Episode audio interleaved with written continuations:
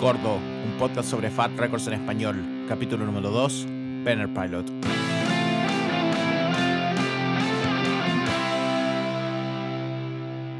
Así es, capítulo número 2.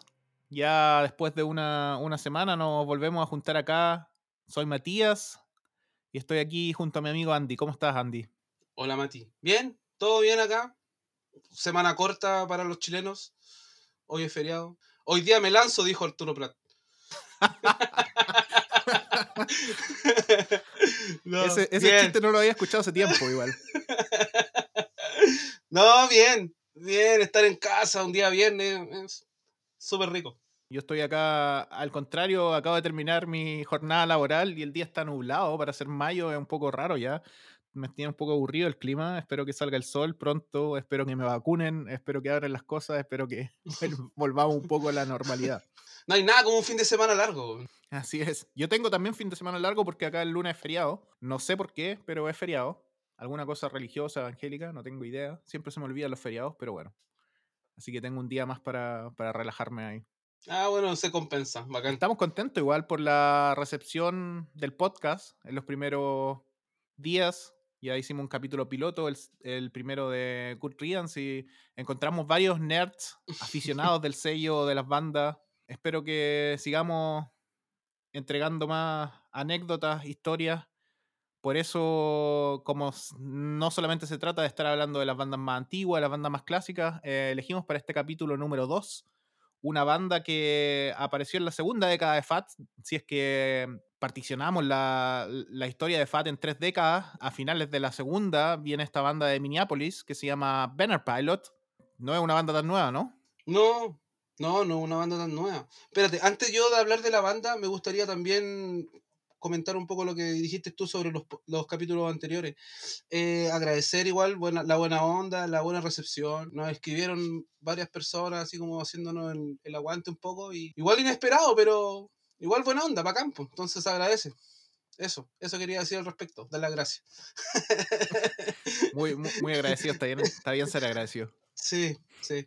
Y nada, pues, Banner Pilot, claro, como dices tú, al final de la segunda, de la segun, del segundo trozo de la historia de Fat, aparecen estos de Minneapolis, banda que se funda en el 2005 y llegan a Fat en, el, en su segundo disco. O sea, claro, sí, en su segundo disco. Y después del segundo disco reeditan el primero. Pero bueno, tú tenés más, tú eres más fans de ellos, así que tú quizás podís introducir un poco más acerca de sus orígenes. Sí, los orígenes de la banda eh, vienen de una banda que se llama Rivethead. Ellos son de Minneapolis, que queda cerca de Chicago, así que tienen un poco ese, ese sonido Chicago bien, bien crudo, como Naked Raygun o no sé, típicas bandas de, de Yapek Boy y ese tipo de cosas.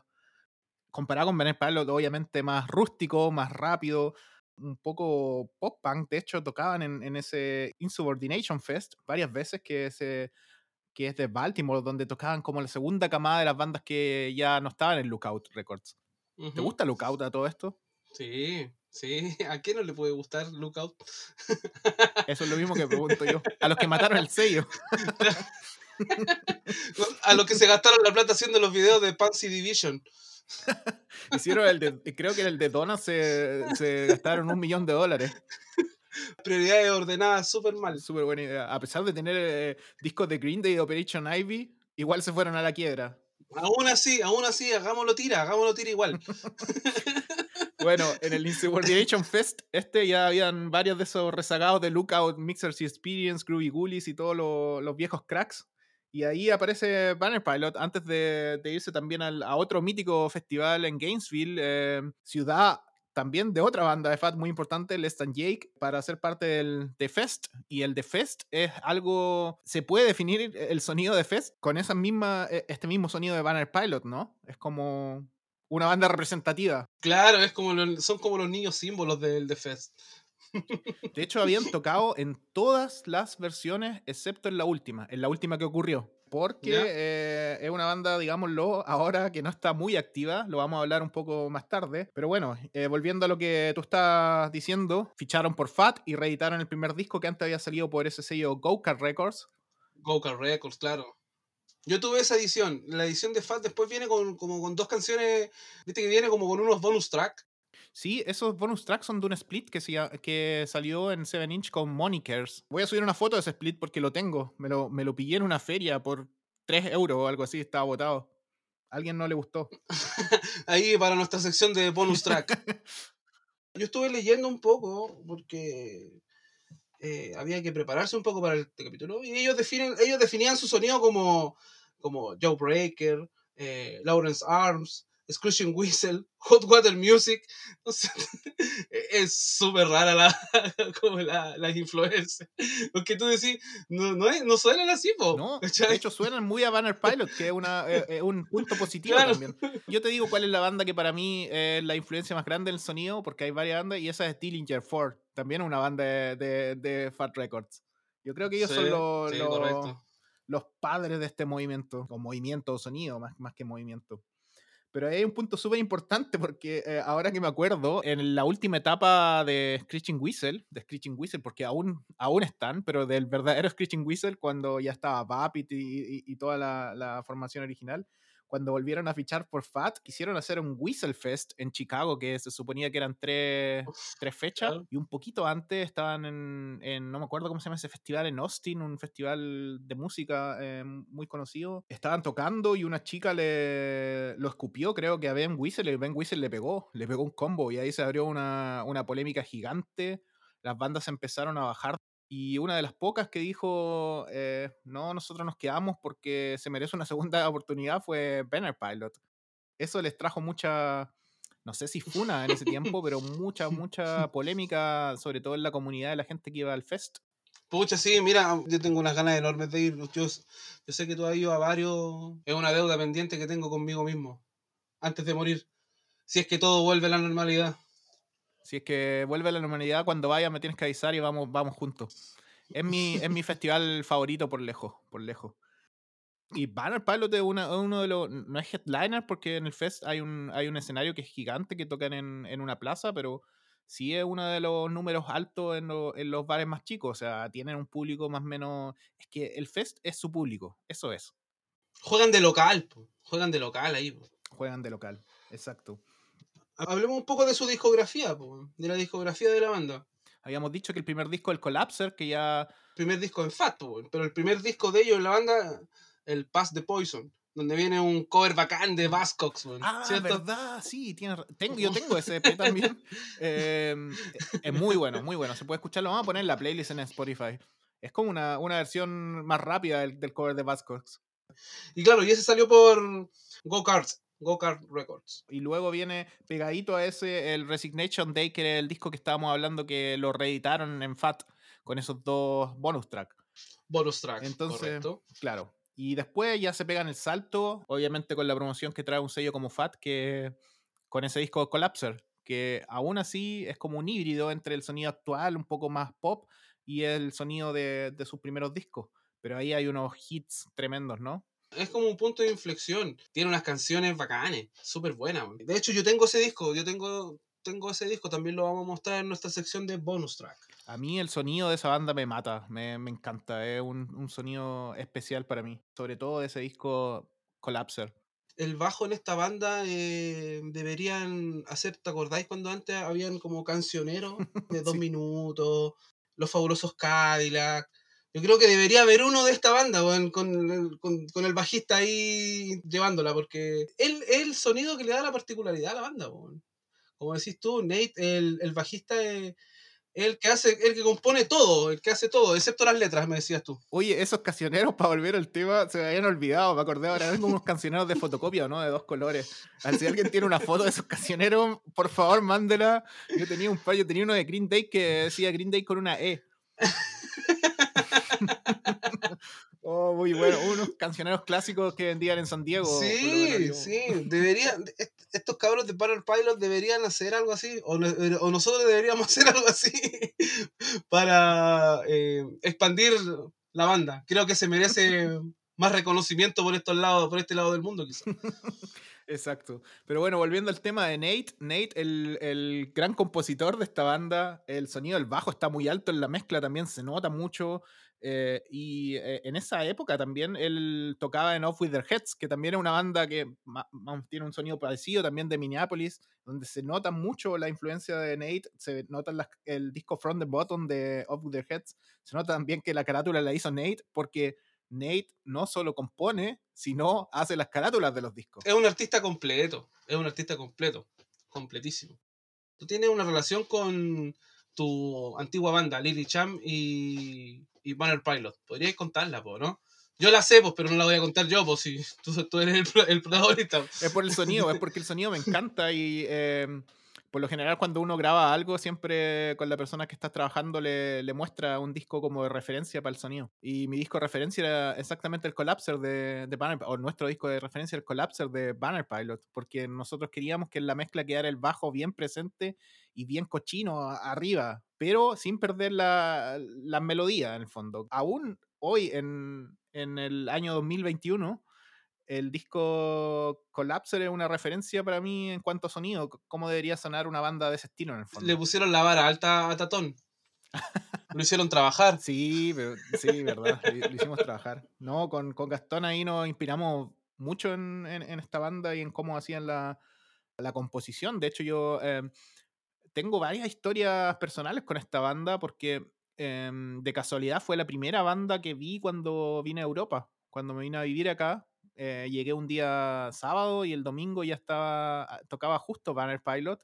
Y de casualidad, eh, las personas que hicieron ese show son, las, son mis amigos de ahora, en el fondo. Sin saber, en ese momento estábamos ahí. Hay unas fotos que aparecen al lado mío. De hecho, me compré una polera de, de Banner Pilot que salía el logo de Breaking Bad en ese tiempo, que está Breaking Bad con su hype gigante. Justamente ando con una polera de Breaking Bad ahora en estos momentos. Te quería preguntar si te gustaba Breaking Bad. ya, dale, dale, dale. Termina, termina, termina, perdón. No, solamente quería decir que, que la Nicole me perdió la polera. No sé dónde quedó. cariño a Nicole, cariño a Nicole. ya, pero bueno, son cosas que pasan los chicos estos me decían que cuando habían hecho el show, Peter Pilot andaba con, un, con una mujer más, más, de edad manejando la van que los llevaba por la ciudad y que ella era súper estricta. Creo que tenía así como ya tienen que tomar desayuno a las 9 y lo, estaban súper paqueados porque. es como cuando, cuando, te va, cuando te mandan de paseo de curso y te mandan con un apoderado. Uh. Como esa onda, ¿no? El apoderado buena onda. claro, el apoderado buena onda. Bueno, otra de las historias que me contaban eh, mis amigos acá era que cuando andaban de tour, Nate, el bajista, el que compone, andaba con un pequeño computador haciendo canciones y que estaba todo el rato haciendo canciones y que las baterías que ocupaba de base eran baterías de Blink 182 en MIDI. me imagino que iban a ser las canciones que, iban a componer después el, el, próximo disco. Él, a pesar de que no escribe en la banda, es un fancinero total. De hecho, tiene un libro que se llama You Idiot. You Idiot, sí. Compila varios artículos que él publicó en distintos fanzines donde habla de, de distintas cosas. Por ejemplo, si los ositos cariñositos son diabólicos, si eh, es necesario tener un iPhone para que uno se dé cuenta un poco cuál es eso. Y tú también empezaste con los fanzines, ¿no? Mixtape Lover empezó como un fanzine, yo me acuerdo, un fanzine romántico, de hecho. Sí, Falling in Love. ¡Ah! Ah, verdad, sí. Pero no se llamaba Mixtape Lover, ¿no? Sí, es que después, después se llamó. Después ya tratamos de hacerlo como más corporativo. Pero partió como Falling in Love, en, en honor a la canción de NoFX. Pero era más que nada puro desamor, puro, puro desangramiento interno nomás. Por después las cosas mejoraron, así que no fue necesario seguir haciéndolo. Era como, una, especie de catarsis para ti, ¿no? Claro, claro, pero siempre, siempre invitando a gente a participar. ¿ah? Nunca hice algo así como completamente solo y personal en ese tipo de, proyectos. Siempre invitando a gente a colaborar. Eh, es, más, más entretenido hacerlo más colaborativo, más, más comunitario. Yo me acuerdo que envié un tema de Off With Their Heads Sí, seguro. Hicimos playlist, hicimos eh, mixtape, imprimimos, eh, grabamos CD. Fue una etapa bien divertida en, la historia de Mixtape Lover. Hablando de los fanzines, ¿tú tenés fanzines favoritos, me imagino? ¿o no? Yo creo que el podcast es el nuevo fanzine, porque la gente le da paja leer, supongo. Sí, o sea, a la gente le da paja leer mucho. Cuando el texto es, es muy extenso, la gente no, no lo lee. Pero sí, hay- nosotros crecimos con el fanzine. po. Hablando del Persa Bio Bio, hablando de los fanzines, como que estaba todo en el mismo contexto en teoría. Acá hay un fanzine que me gusta mucho que se llama Oek- Ox Fanzine en Alemania, que aún lo sacan. Ahora ya pasó de ser fanzine a, a ser como revista, ya. eh, Revista, claro. pero aún así tienen una sección de reviews grande. Hay uno que se llama Trust Fanzine también que me gusta mucho. Y bueno, mi favorito siempre fue en ese tiempo el Maximum Rock and Roll, que venía con 300 páginas para leer de absolutamente todo, para hacerse una lista gigante con bandas que nunca vas a escuchar después. Claro. Y bien odioso. Súper odioso, súper al callo, súper ahí el dedo en la llaga. Pero claro, pues, bandas que nunca más vas a escuchar. Buena. ¿Y cuáles eran tus fanzines favoritos entonces? Eh, los clásicos.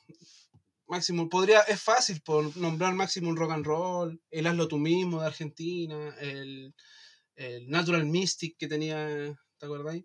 Sí, ¿verdad? Me gustaría mencionar a los fanzines de los amigos, po. los amigos, siempre hay que tirar para arriba a los, a los amigos. Entonces estaba el Searching for the Light de lo- del Armando, estaba el, el Inhumano de Carlos, que al final uno de esos eran los que, los que tenía al lado, po, eran los fanzines vecinos, po. entonces era entretenido eh, ed- educarse con las publicaciones de los proyectos de tus amigos. Después salió Salvaje, ¿te acuerdas de la revista Salvaje en Santiago? Sí, ¿salió impresa o no? Sí, sí, siete números, ocho Mm. números, creo.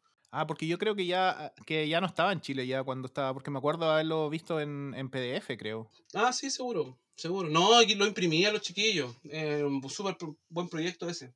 Eh, no sé qué habrá pasado. Pero eso, como que darle vitrina a esos proyectos, porque es fácil decir Flipside, Maximum Rock and Roll, Me mataste, pues, etcétera. po. Es muy fácil. que- no, pero digamos que Salvaje, si tuvo 7, 8 números, 7 ahora es mucho para un fanzine, por lo general yo vi muchos proyectos que salían 2, 3 y después para la casa, ¿no? Si pasa el 3, ya es algo serio. Si pasa el número 3, ya es algo serio. ¿Te acuerdas que Fat tenía un fanzine Sí, también? sí, me acuerdo. que enviaba de regalo con algunas cosas. Yo creo que tengo uno por ahí. Y en- y casi en todas las portadas aparecía Floyd. Seguramente lo tenía que hacer él, tenía que escribirlo, salir en la portada, mandarlo, hacer todo. Tenía que hacerlo todo, tiempo completo. Bueno, a propósito del número 3, volvamos de nuevo a lo que nos convoca hoy día. El tercer disco de Banner Pilot en Fat, donde cambian un poco el sonido, se pone un poco más lento. Eh, Nate dice también que probó por primera vez varios acordes. Y lo interesante es que sacan este disco, lo anuncian y en el mismo mensaje dicen: Bueno, se nos fue el guitarrista, estamos buscando uno nuevo. y después de, de la búsqueda entra Jeff Matica, que no es nada más ni nada menos que el tercer guitarrista de una banda que se llama Green Day. Mira tú, ¿ah? hace, un poco, hace un poco alusión a lo, a lo que tú comentabas en el primer capítulo con esa referencia de Banner Pilot, ¿te acuerdas o no? Ah, ¿verdad? Sí. Jeff Matica eh, contaba que la historia, eh, él primero entró a Banner Pilot y después casi igual oficialmente a Green Day. Y la historia es bastante parecida porque él, alguien le mostró Banner Pilot y él era un fan y escuchaba la banda, lo seguía en las redes sociales hasta que vio el mensaje en Facebook y dijo, ah, bueno, les voy a escribir, ¿por qué no? Y se postuló, quedó. Y con Green Day es una historia parecida. Un amigo lo llamó y le dice, Green Day están buscando un, un guitarrista que pueda hacer eh, armonía en los coros para su próximo tour. Y él pensaba que era una broma, dijo, ¿cómo yo voy a entrar a Green Day? Eh, bueno, me voy a postular. Y lo llamaron y, Y quedó. Esas cosas que uno cree que no pasan, pasan. yo, estuve, yo estuve buscando y leyendo en relación al disco Souvenirs, porque el disco Souvenir es un disco fantástico. Ya, ya, ya suena como como una banda grande, ¿o no? Sí, Suena como sí. una banda ya como más madura, como más... Es como la referencia que dijiste antes, Joe Breaker. Ya suena como a Joe Breaker, ¿no? Claro, sí, ya suena como Joe Break. Y cuando graban este disco, lo graban en un estudio que se llama The Terrarium, ¿ya? Y en este estudio había una placa, hay una placa, ni, na- ni nada más ni nada menos que del álbum Bad, de nuestro amigo Michael Jackson. Oh, Imagínate. imagínate el presupuesto ahí. Claro, y él decía que era que fue genial la experiencia porque porque era como un estudio donde había una sala para descansar, había como una máquina de pizzas, había una máquina con bebida, estaba en un barrio donde estaba lleno de bares, restaurantes, como que se ponían a trabajar 3, 4, 5 días y después se iban, como que se iban a hacer otras cosas y después volvían a seguir trabajando en el disco y no lo hacían tedioso y que fueron como unas verdaderas vacaciones, donde decían, este trabajo es el que quiero hacer para siempre genial la historia de, de cómo graban el, el, disco Souvenir. Sí, y a propósito del disco, también te quería preguntar algo, ya que tú eres el encargado de nuestro podcast de hacer la gráfica. La gráfica del disco Souvenir es la única que no hace Nate, la hace una artista que se llama Kefen Rafaeli, de Tel Aviv, de Israel. Y la historia es que Nate la seguía porque ella hace un, un Instagram de doodles. Hace todos los días publica algo y la publicaba en una página.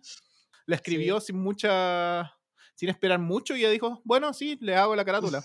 ¿Qué te parece a ti? Perfecto, yo estuve viendo los trabajos de él y son muy en la onda de, de nuestro amigo Pepe, tatuador, Lemat Tattoos. ¿O no? Uh, sí, verdad. Como el, el, dibujo así, como el trazo fino, como el, el de, dibujo en punta fina. Bacán que no lo había hecho él no puede ser tan autorreferente la banda, o tiene que, tiene que participar más gente, si es un trabajo colectivo. Sí, yo creo que eso más que nada tiene que ver con los recursos. Quizás antes lo hacía todo él porque no tenía el presupuesto, pero ya sacando un tercer disco en Fat, eh, quizás Fat Mike les dijo, bueno, háganse una carátula un poco más decente. Porque digamos, la de Heartbeat Pacific, la anterior, es como una foto así, un poco trabajada en Photoshop de una llave. Una llave. Bien, claro, los recursos cambiaron. Si fuiste a grabar a donde, donde se grabó el BAT, obvio que tiene que haber un poco más de recursos. Imagínate lo que pasó cuando grabaron ese disco el BAT ahí. un poco sospechoso, un lugar sospechoso. claro. Oye, lo grabaron en 32 días. Lo grabaron en 32 días. Eso es como el sueño del pibe, igual tener eh, un mes para grabar un disco. Por eso te digo, porque ellos siempre destacan eso, que los recursos cambiaron, la infraestructura cambió, ya están trabajando con, con gente importante, en lugares importantes, y ellos estaban en shock, pues eran como cabros chicos en un en una tienda de dulce, de juguetes, porque habían videojuegos, había máquinas de bebidas, de dulces. Igual, desde que salió ese disco hasta la fecha de hoy han pasado siete años y uno no puede encontrar mucha información de Banner Pilot. También, como dije, hace un año fue la primera vez que no tocaron el Fest. El año anterior habían solo tocado un show que fue en el Fest. Es una banda que hace tiempo no está activa, no se sabe mucho por qué ellos postean igual en Facebook a veces noticias cada seis meses y dicen, bueno, acá tenemos merch nuevo y estamos aún escribiendo el nuevo disco. Una vez Nate posteó, tengo 40 canciones, pero no me puedo decidir cuáles son las mejores. De hecho, leí una entrevista donde él decía que eh, él hacía muchas canciones que para eh, Heartbeats Pacific había hecho más de 30 canciones y que habían sacado 12 para el disco y que de las 12 él encuentra que solo 6 son buenas. Exigente el cabro. Sí. Mi canción favorita de Banner Pilot en el Heartbeats Pacific se llama Intervention y es la única que no hizo él, de hecho. La hizo el vocalista, que el que escribe las letras. Se me hace muy, muy en la onda de, de Blake, del vocalista de Joe Breaker. ¿Viste el documental de Joe Breaker? Sí, sí lo vi.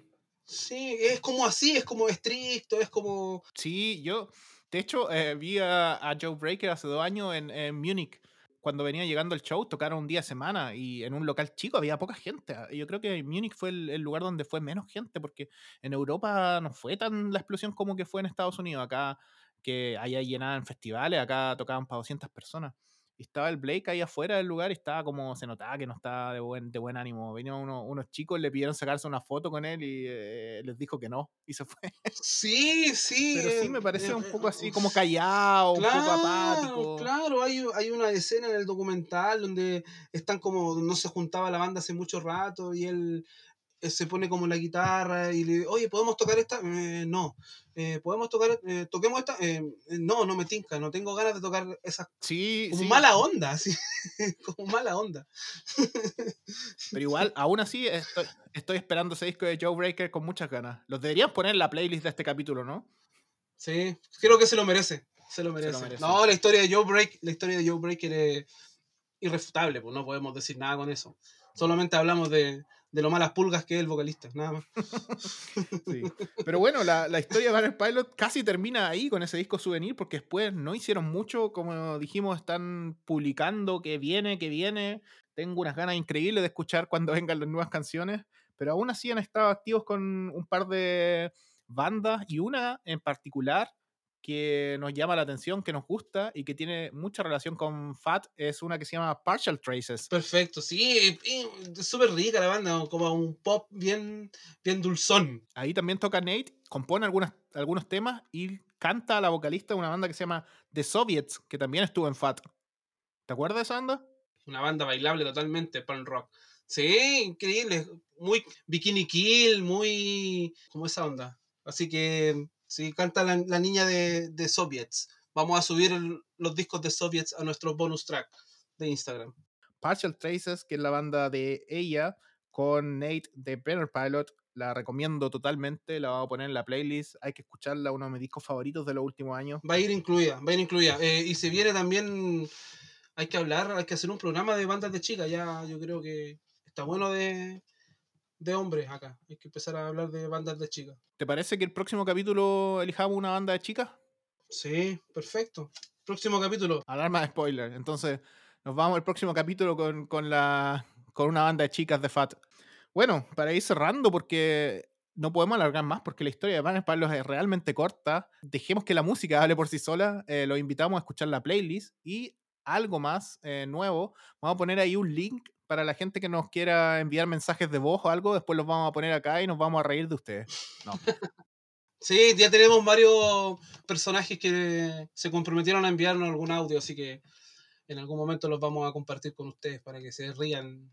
Más que, más que se rían, más eh, como que sepan, conozcan la experiencia de... Tenemos amigos que han estado en las oficinas de FAT, tenemos amigos que han visto conciertos que nosotros acá como ser tercermundista no hemos podido ver. Vamos a compartir toda esa experiencia y esa envidia. ¿Nos vamos yendo o queda algo más por decir, Andy? Sí, a mí me gustaría decir que la idea de estos programas que quizás pueden ser un poco dispersos, la política de este programa es esa, como tratar de difundir un poco las bandas no tan famosas, no hacer la, no hacer la pega fácil, por decirlo de una manera. Hay, hay muchas bandas muy buenas que no tienen quizá la popularidad que tienen las que ya todos conocemos, Vamos a traer a Banner Pilot a tocar a Santiago alguna vez en la vida. Estaría muy bueno. Le voy a decir entonces al Nate que estaba hablando mal de él, que dijiste que era malas pulgas. Sí, sí, no, dile nomás. Esa es más que nada la consigna del, del, capítulo de hoy. Presentarle una banda que quizá no conocían y darle la chance de poder descubrirla descubrir sus proyectos paralelos, que no tienen mucha relación con la misma banda, porque hablamos de Partial Trace, que es una banda totalmente distinta a lo que es el sonido Banner Pilot. Nada, los invitamos a eso, a que hagan eso. Aparte que me imagino que están encerrados en sus casas, así que tiempo tienen. Exacto. Nos vemos entonces. Yo estoy listo por mi lado. Chao, amigos. Hablamos. Chao, chao. Chao, chao a todos.